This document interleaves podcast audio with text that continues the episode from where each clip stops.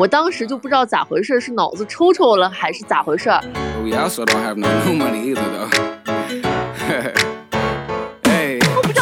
我那天真的就是被鬼封喉了，我自己一个人上楼的时候，我就后悔的不得了。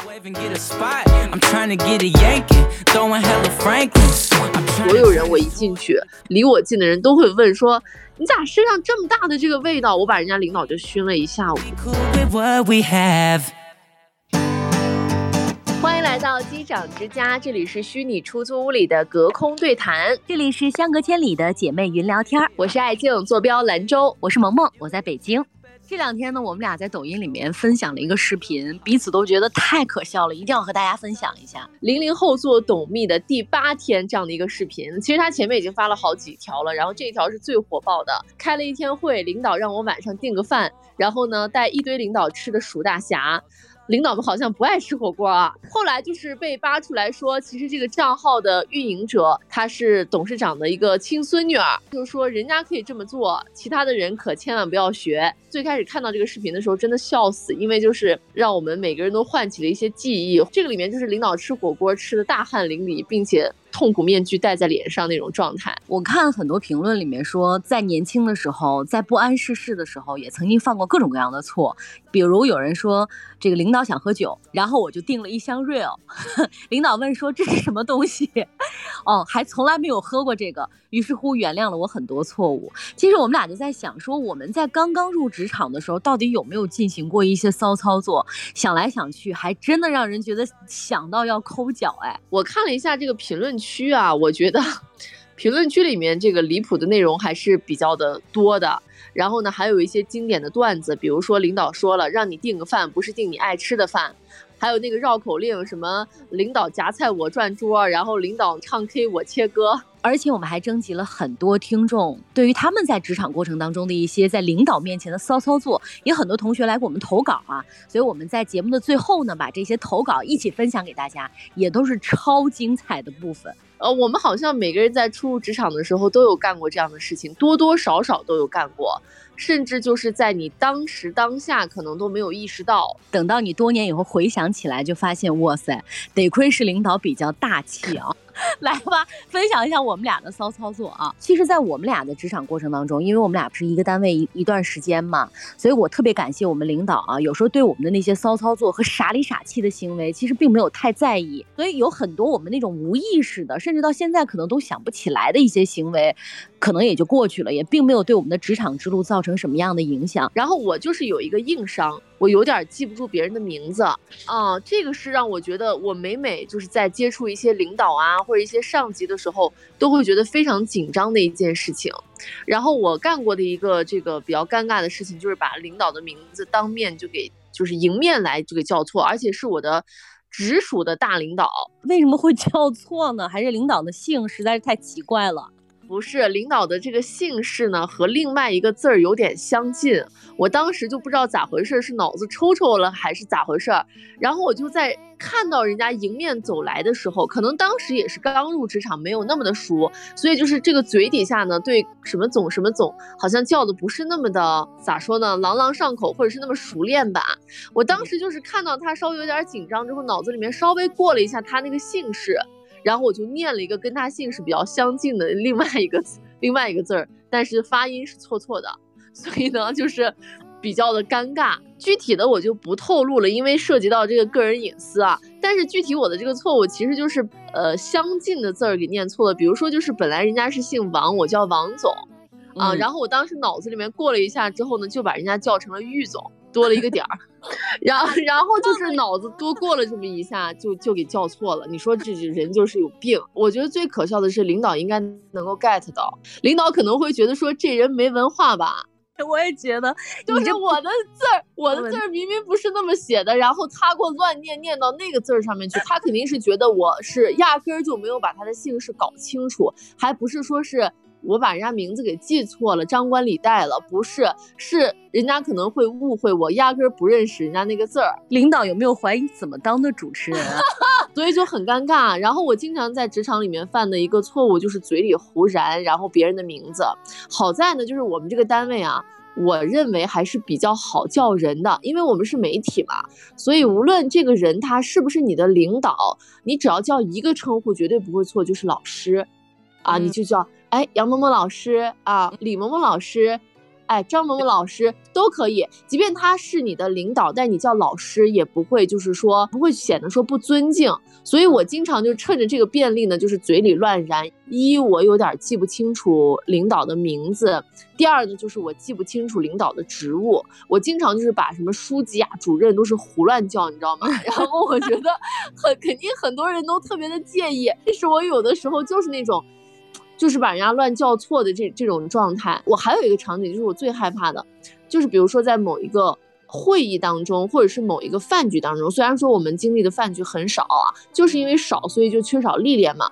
比如说在这个饭局当中，哎，来了一圈人，你说有桌签的那种吧，还好，你是能够对上号，然后呢能够看到名字，你不知道职务，至少能够把人家的。名字给叫对，或者是人能对上号。你像饭局的时候，就属于坐一桌子人，然后你如果不认识的话，你既得记人家的姓名，也得记人家是干嘛的，对吧？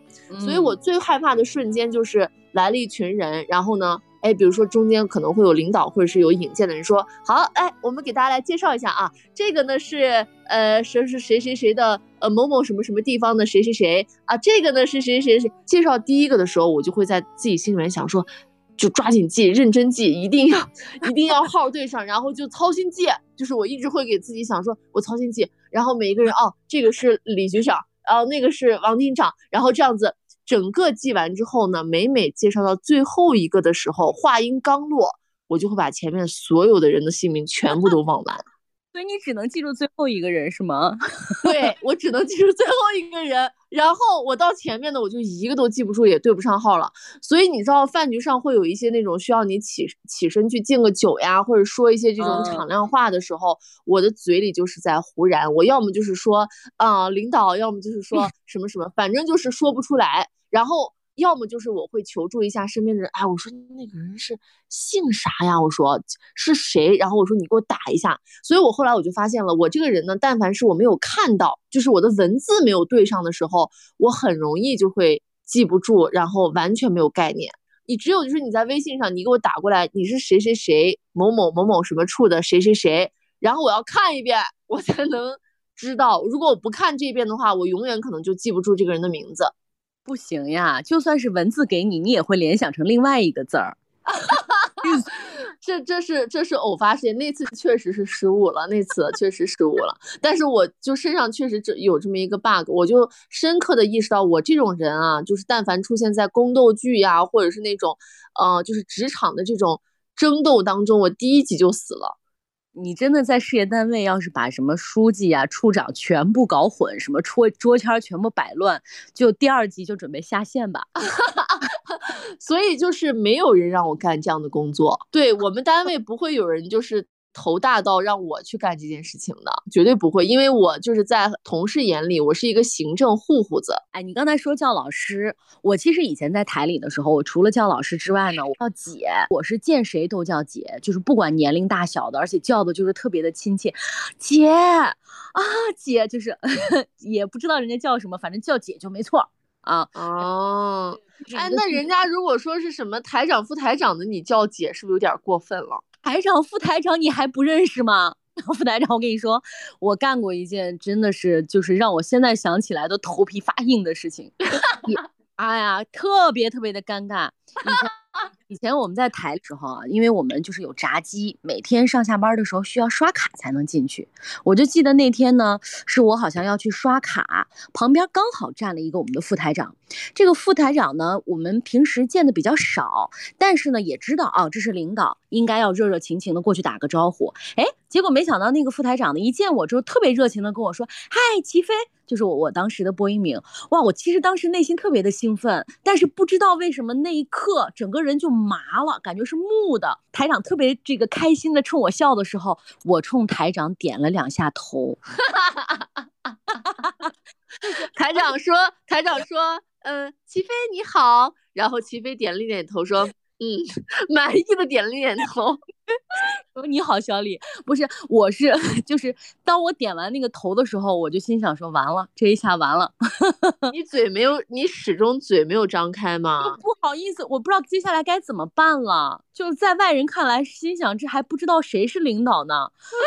后来我们俩个点了点头，你小子，而且就是真的是那种姨妈笑的点了点头。然后我们进了电梯，我就一直想找机会怎么来挽救一下我这个错误，整个人也显得非常的局促，非常的尴尬。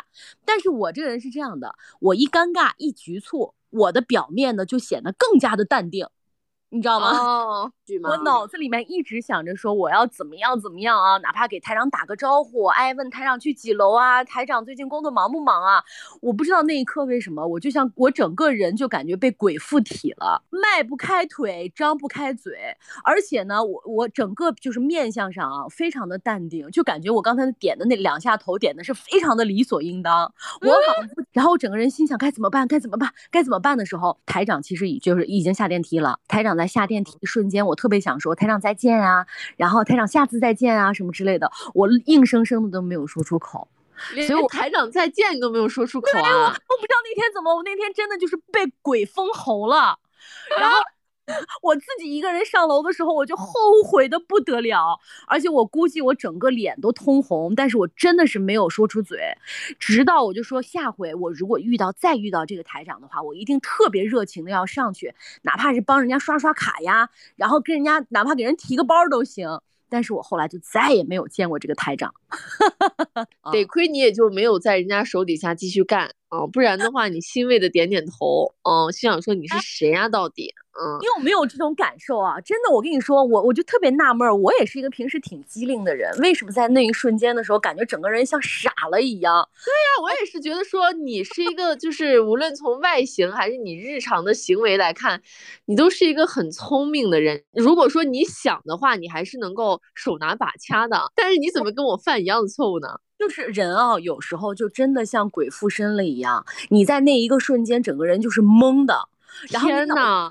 我以为只有我有鬼附身的感觉，不是？而且经常有时候在你明明很紧张的时候，你表现出来的跟你平时表现出来完全不一样。有哎，有有有，我没想到你也有，我以为只有我有这种，就是 你不知道那一刻是被谁支配了，反正就是干出那种自我都不能理解那种傻事儿、蠢行为。对，然后后悔的不得了，当时也没有那个反应和即兴能力去做一场补救，所以我尽量让自己保持理智，在遇到这种情况的时候，你不要来，让我自己去面对，让我自己去处理，可能还会稍微好一点。我跟你说，这种就是这种鬼附身的行为啊，还出现在我身上很多次。还有一次呢，是更大的台长叫我们一起去参加一个交流会，当时艾静也在，所以我在回忆这个事儿的时候，我还在问你，我说记不记得？我早忘了。当时台长把我们一群人叫在一起之后呢，就点了我的名儿，说：“哎，齐飞，你天水话说的很好啊，我很喜欢听你说天水话，你给我教我们两句呗。”哎，我当时其实还挺骄傲和自豪的啊。我说：“那行，我就教台长两句天水话。”我说：“我们天水话里面啊，有几个比较代表性的县，这每一个县的说话都不一样。台长，那我教你说一句呗。”其实我脑海当中有好多那种关于什么呃城市的人文历史啊，表现在你语言上的呀。我想讲一个非常完美的故事。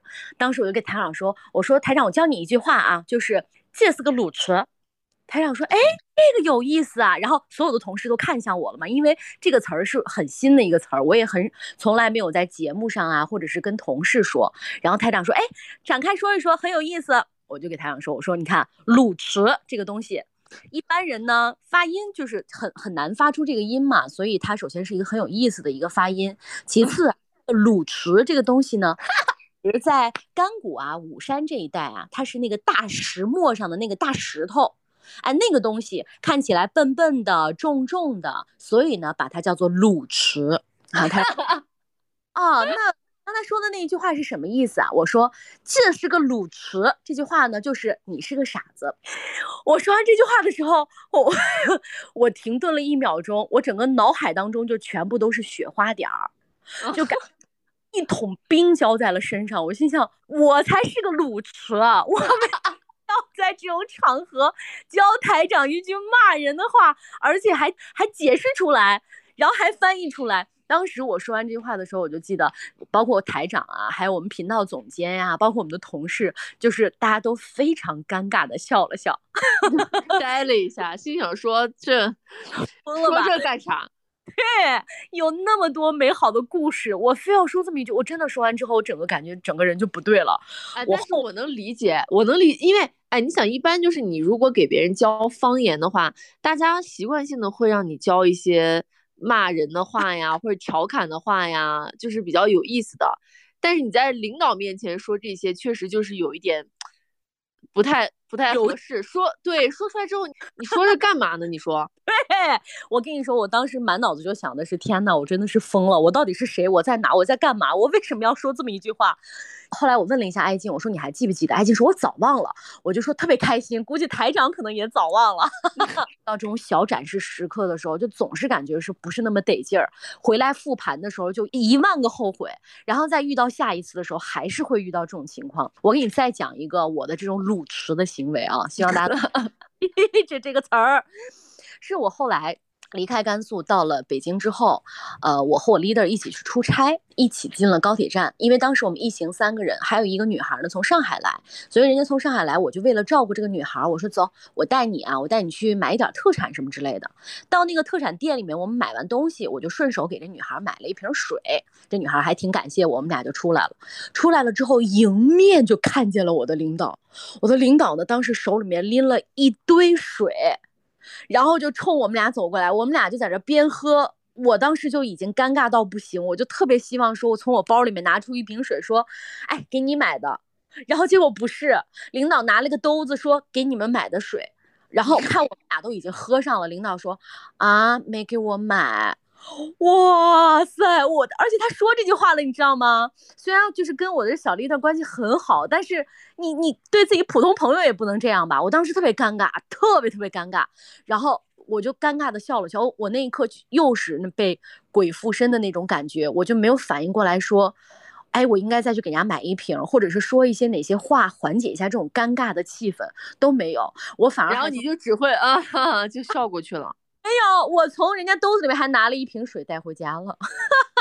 哎呀，真是的，没给领导买水，然后领导给你买了。你说，这就是我人生中印象非常深的三个骚操作，每一次让我想起来都觉得后悔不已。嗯，而且你还支配别人的行程啊，你不是带着领导去买那个土特产的事儿，你不讲吗？再给大家讲一个啊，这个那会儿还在甘肃台的时候，我跟我一个领导，我们俩一块儿去这个北京出差。当时在北京出完差之后，我就说，咱们要不要买一点儿？北京的什么稻香村啊什么的回来给同事们吃，领导说好啊，领导说要不然我们就去机场买吧。我说不行，谁能去机场买呀？机场的吃的又不好，然后又贵。我说完这句话的时候呢，我这领导其实就说啊，那 OK 啊，看你怎么安排。我说走，我知道一个地方。然后领导说哦，那那儿的话，因为当时导航什么的都不是很发达，轿车什么都不是很发达。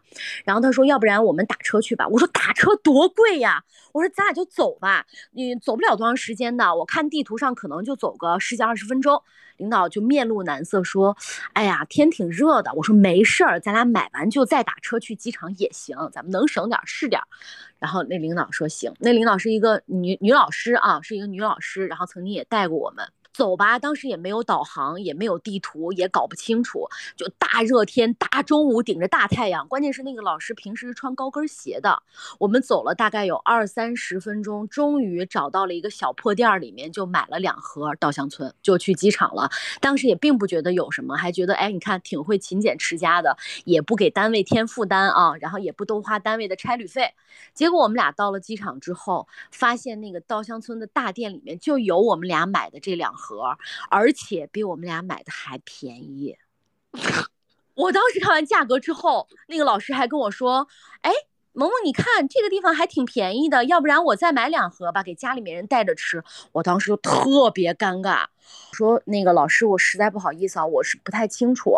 然后我还以为是只有土特产店里面才能买到呢。”那老师说：“啊，没事没事，哈，就是脚有点疼。要我我就恨死你了。”你让人家穿着高跟鞋，然后大热天在外面走二十分钟，我我觉得简直是不可理喻。这跟就把刚才那个领导领到那个火锅店里面去吃火锅，我觉得简直是 一毛一样。对呀，就是你以你自己的标准在给领导在在安排事儿，你自己想喝 real，然后你给领导买 real，然后你自己想吃海底捞，你就带领导去吃海底捞。我觉得这个就很搞笑哎，但我也干过这样的事情啊。这个我还没有跟你讲过，哎，我们有一年也是去那个出差，也是去外台，当时去进行一个交流。到最后一天的时候呢，就相当于可以有一个机会，自己可以在外面吃饭呀啥的。当时我们的这个领导呢，就说要吃啥，就是说我们可以，呃，最后一天了，大家可以就是，嗯，A A 制啊什么的，我们可以吃点自己想吃的嘛啊。我和我的另外的同事，我们就坚持要吃一个那个当时济南最火的一个网红火锅。然后那个网红火锅是一个心形的火锅，啥叫心形火锅？就是它那个锅是一个爱心的形状的。哦，是这个爱心的形状。然后你可以要全红锅，也可以要鸳鸯锅。鸳鸯锅的话，就两边的这个心形呢是不一样的状态，你知道吗？然后呢，我们说我们就要去吃这个火锅。然后我们就没有考虑清楚，就是这个桌数呀，怎么安排呀，什么之类的。我们当时有三个同行的女孩子一起，我们三个就说我们回去稍微的换个衣服，太热了。他们就先去火锅店等我们。结果他们俩到了火锅店之后，是两位男士，中年男士。到了火锅店之后，发现人家这个锅呢，就是只允许一桌子坐大概三个人。左右，我们这群人就分成了两个桌子，然后很尴尬的局面就出现了，就是那两个男领导吃了一个新型锅，然后我们三个人 吃了一个新型锅，桌子挨着桌子，因为当时就是说，既然已经去了，我们就鼓住要吃呢，就是就是也没有说，哎，要不然我们就换一个或者怎么样的，我们就说我们就要吃那个锅，然后就生生的让领导在那儿给我们占了座位之后，我们三个去了之后吃了一个锅。让领导们在那儿等，然后我们以其中一个领导就开玩笑说：“说我们两个大男人坐在这儿吃这个 新鲜的锅，说，然后服务员会不会对我们有什么误解？” 我觉得得亏就是我们的领导们都是属于比较开得起玩笑，也不想跟我们计较。你说这种这种事情是不是胆大包天？咱们这些就是咱们这种单位的领导们啊，一是他没有太多的这种官架子，二是呢，我们也没有太多的和领导之间的这种利益的牵扯，第三就是领导们都也心很年轻，就是喜欢。打成一片，所以不在乎你们年轻人的这些骚操作。我们以前跟我们一个领导关系非常好，然后呢，经常就是他跟我们开玩笑，我们跟他开玩笑，然后也不会觉得什么。但是现在每每想起来的时候，就觉得哦，当时可能有一些话呀，包括跟人家开的玩笑的尺度啊，是不是都会有过？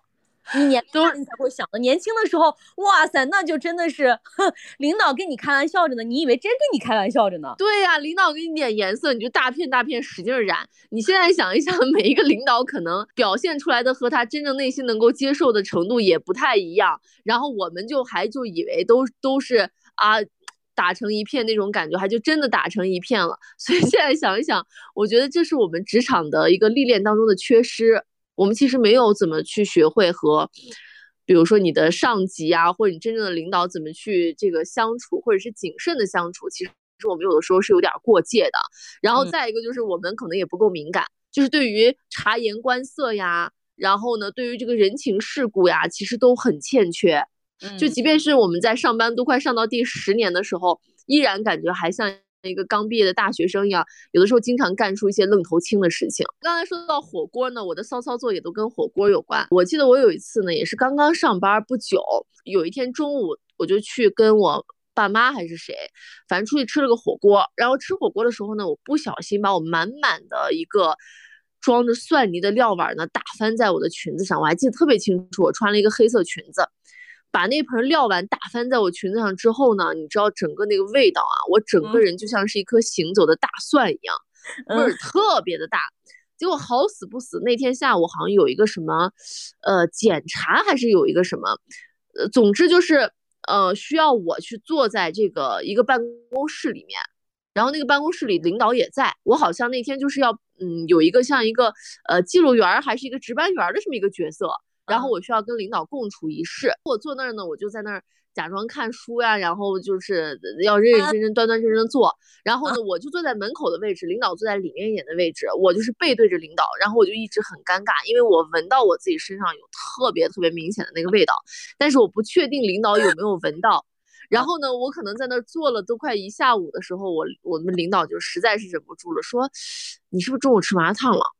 我说我 连我说我没吃麻辣烫，我中午吃火锅的时候把蒜给打翻打到身上了。他说：“哎呀，我就闻了一下午这个味道，这味道特别大。”然后我就特别尴尬。然后刚刚好那天下午这个任务也结束了，我就回到我们的大办公室里面。然后所有人我一进去，离我近的人都会问说：“你咋身上这么大的这个味道？”我把人家领导就熏了一下午。关键是领导不好意思说到最后的时候才敢问一下。对呀，我最后我起身我要走的时候，我要离场的时候才敢问一下，前面就一直在被我的这个算气给臭气熏天。哎，但是你真的，你这个吃，尤其吃火锅撒到所有人身上的这个事情啊，只要是跟你吃过火锅的人，没有不被撒到的。哪有那么夸张啊？我说一件事，你可能都忘了，也是你的领导，但是因为我们和这领导关系太好了，就情同姐妹。有一次我们去吃大盘鸡，还是吃麻辣烫，忘了。反正呢，爱静就是甩了一下，还是不小心怎么弄了一下？什么叫甩了一下？是你是甩了一下，还是怎么着？还是你打了个喷嚏？反正就是你动作了一下，你那个有点喷嚏，你有点子没有甩到你旁边那个人身上，甩到了你旁边的旁边的领导身上，甩了人家一袖子。这这个事情我倒是确实有的时候有点控制不住自己。所以就是那个弱势，就是手笨，然后嘴笨。手笨就体现在我真的，呃，就凡是这种需要端个盘子、半个碗的这种，我绝对就是能弄坏。以及别人是不敢让我夹菜的，因为一夹菜我可能就会，就是有一些额外的一些操作出现。但是你总体来想一想的话，我们好像还没有特别多的一些酿成大祸的。但就是因为我们刚入职的时候，这个职场的环境比较宽松。其实到后来，我是什么时候意识到我们确实以前。做的也是 有点令人后怕呢，就是因为后来其实我们又来了一批新的比我们更加年轻的主持人，哎，我就发现这一批小孩人家非常的优秀，然后有很多事情上是很谨慎的。啊，比如说举个特别简单的例子，就是人家不轻易发朋友圈，就算是发朋友圈，可能也会分组分内容。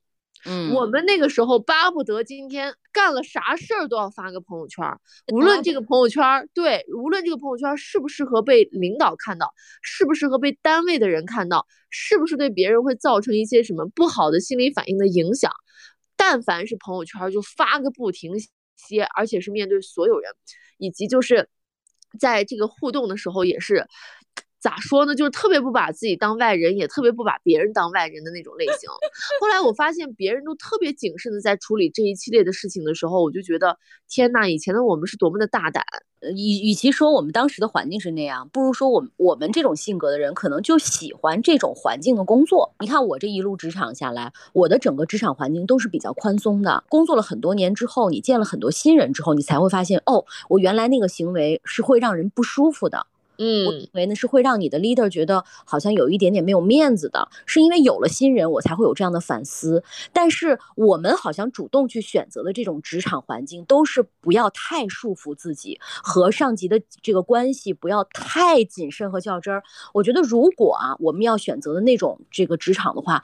咱咱们俩肯定受不了，更愿意把精力和更愿意把专注度放在业务上，放在本职的工作上。而我们可能天生就不是那种特别敏感的人，对于人际有多么就是情商很高的那种人，所以这也是我们主动选择的结果。嗯，对。但是如果说以后有挨锤的时候的话，这也是我们给自己，反正是埋下的一个一个坑吧，我觉得。那你要是一直在那个环境里头，确实是年轻的时候，就算是得罪了谁，或者是哪句话说的不合适，你可能自己都不自知。到最后一旦穿到小鞋的时候，才发现哦，我那个时候可能做的不是很恰当。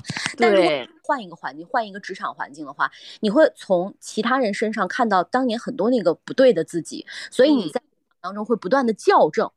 啊，我我可能这样做会让别人舒服一些。就是现在我在职场里面的一些言语啊、表达啊，我先想到的是别人，而不是让自己。是，我觉得一方面可能是确实你会有一些挫败的经历，另外一方面就是你可能看到了别人映射到了自己的时候，或者是你的这个比较新的一些这个伙伴，然后呢，他的一些行为会让你不舒服的时候，你才会真正的意识到哦自己的一些不合适。还有一点就是，我觉得有的时候。呃，我们是不能把这个领导呢，就是当的太是朋友，朋友对，或者是真的是不是那种有点就是弱化了这种职场的关系。但有的时候咱们也不能特别的强调这种上下级的这种感觉，因为你会发现，就是你在面对领导，如果过于谨慎，然后过于就是害怕的时候，你反而更会做错事。嗯，这是两个极端，就你太松了也不好，然后你太紧了，也总是会容易就是，呃，事与愿违，就你的这个行为呀也会变形，然后你说话也会总是词不达意，就是越紧张越乱套。呃，怎么说呢？以一种很舒服的方式去相处，我觉得这个就是作为一个职场人应该要去修炼的智慧。对，就是很恰当的去处理你的言行。对。尤其是在人比较多的时候，你和你领导不是单独相处的这种环境下，而就是要更多的替你的领导着想。嗯，是，我觉得这些我们都还在学习的路上。就是你刚才提到职场智慧嘛，我觉得职场智慧呢，第一是我们经历出来的，第二呢，就是我是觉得以心换心的这种方式，你才能够掌握更多的所谓的技巧啊。你很多这个场合，你在想，如果你要是你的 leader 的话，你希望你的下属说什么样的话？在一个什么样的场合，可能需要要他什么，你设身处地的想一想之后，你的言行可能就不会出错。私底下啊，我我觉得这个地方真的要说，就是私底下你认为你和你的领导关系已经非常好了，但是也不要越界。但是你们的第一优先级一定是上下级或者是同事，就是一旦越过这个界的话，你后面碰到很多事情可能都得自己吃亏。这个就怎么突然说的有点。沉重，但是希望大家不是说吃了大亏之后才洞察出来的，而是在你真正进入到职场的时候，我觉得这是一个真的是一个素养啊，然后要去把它给呃养成。如果就是你的这个环境刚开始的时候就比较谨慎、比较紧张的话，你可能也就被锻炼出来了。嗯，我们今天不是征集了很多咱们的听众朋友们的留言吗？刚好有两位啊，我们的听众给我们俩的留言，我们俩都觉得还挺有意思的，拿出来跟大家分享一下。这位叫萌的朋友，他说我当时呢刚刚换了部门嘛，新部门经理呢第一次给我打电话，因为前一分钟呢我刚刚接到了一个骚扰，正在那恼火呢，他电话就打来了，他就问说你是谁谁谁吗？我一下子我就火上来了，我就怼他，我是谁影响你要说的事儿吗？他说：“哦，我是谁谁谁。”他一听，我去，这不是我经理吗？他说，而且他的这个经理呢，相对来讲是一个心眼极小的人。两年前甚至还记着这一件事儿，有一次当着全部门的人，装作无意识的提起来这件事儿，而且趁机的还教育了我一下。嗯，嗯。但是这波操作难免啊，因为之前刚接过一个骚扰电话嘛。另外一个叫做清蒸的听友，他说还记得十年前初入职场，作为北漂，本来工资比较低，当时呢除了基本工资之外，每个月单位给通讯补助给了三百块钱，一般呢是人力下发到部门，然后部门去报销。他说当时我进公司的时候呢，就是都按照一般的情况来的，但是很神奇的是，只有我们这个部门给新人每个月的补贴是一百块钱，本来应该发三百嘛，给了他们一百。他说另外两百块钱呢作为部门的费用。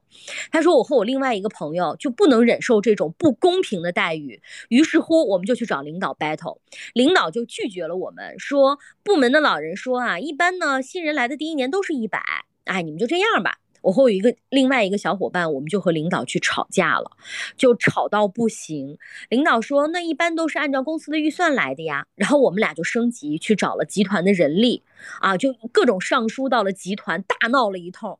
后来呢，集团的人力负责人就在平台上回复我们，说让我们仔细要调查一下。后来我们就倒逼着这个部门的领导。啊，给我们回复，一定要给我们恢复到三百块钱。从此以后呢，我们这个部门就再也没有扣新人的两百块钱补贴的情况。他说，我现在啊，在回想，也就是十年前，现在说啥都不会去这么大闹一场。我还记得当时去闹的时候，我先给我妈说了一个这个不公平的待遇。我妈的原话是说，我每个月给你一千块钱，你不要去闹了。刚参加工作，这样特别不好。但是当时就是脾气上来了，不听。于是乎，我就是要整顿职场。现在呢，还要给那些刚毕业的大学生说，如果是在私企的话，那一定要去努力争取自己的权益；如果是在体制内和事业单位的话，那就酌情考虑。哎，我在这个社群里面发出了我们的这个征集以后啊。呃，就收到的反骨的这个反应特别多，比如说有人就说了，领导碰酒我不喝，我就是一个反骨仔；还有人说了，领导说啥我怼啥，安排干活从来都没有完成过，领导不喝酒，偏偏倒酒给他；还有一个人说我几乎天天怼领导；还有一个人说我还帮朋友恶搞过他领导，那个领导拖着不让下班。自从我在千里之外捣过乱之后，我朋友和他同事都能够准点下班了。哎，虽然说我们俩刚才说。我们俩的职场环境相对来说比较宽松，在媒体当中，我们没有就是和呃领导有这种特别紧张的关系。但是我听完这一系列的所有的时候，我都觉得很惊呆，就是我从来没有想过我敢去怼我的领导，然后或者是敢跟领导就是那种正儿八经的那种大闹特闹，而且是从明面上。都过不去的这种行为，就是好像我们下意识里面从来都不敢有这样的这种经历。我是听完这些之后，我也整个人很震惊。工作了这么多年，看来你跟领导，尤其是当面在怼，不管是工作上的，还是因为生活上的事情，都是非常不明智的一个选择。我不仅仅是影响你这一段职场，你在冷静下来，你在想的时候，就算你们为了工作的事情进行争执，其实都是很不理智的。当了领导，你希望你的下属每天都来怼你吗？那那你会觉得自己很失败的。我这个领导怎么当的这么挫败？就领导也是人啊。那有些可能就是因为这个领导确实也是为人不太行啊，然后呢就会遭到下属的一些这种反对啊。这个我理解，就是他为什么能当上领导？我觉得我们作为，如果我们作为下属的话，一定要找到你领导的闪光点，就是哪怕他可能没有任何能力，他就是特别会为上，为上也是一种能力。我觉得你要发现他的闪光点，如果你是下属的话，要把他的闪光点放大。我觉得一个理智的、正常的职场的思维，应该是发现每一个人的优点，并且去放大他们来帮你做事儿。你反对，其实就等于是你反对自己。所以就是我们在说出这一期的选题的时候，我觉得可能在不同职场环境下的人说出的答案也会不一样。另外呢，就是也特别希望一些呃跟我们身处的这个环境不太一样的一些职场人，或者是比我们更加资深的一些职场人，更加智慧的职场人，能够跟我们分享一些这个干货。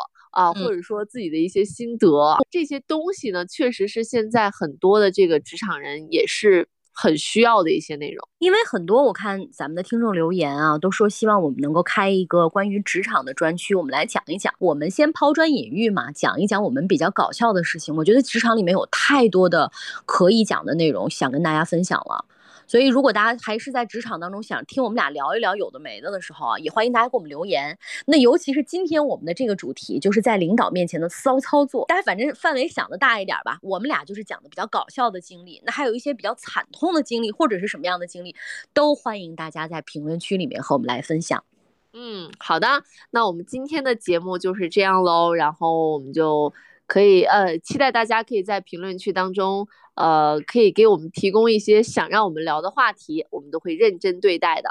OK，那今天就这样，下期再见，拜拜。嗯，拜拜。